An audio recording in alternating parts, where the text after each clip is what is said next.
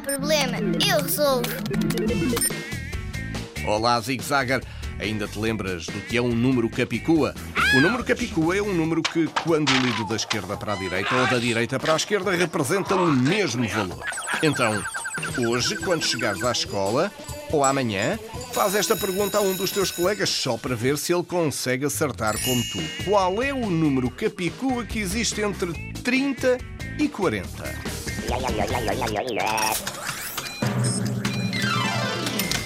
Entre 30 e 40, o único número que tem dois algarismos iguais é o 33. Inventa uma charada, envia para nós por e-mail para a radiozigzag.rtp.pt e depois estás a participar. Connosco não há problema. Nós resolvemos.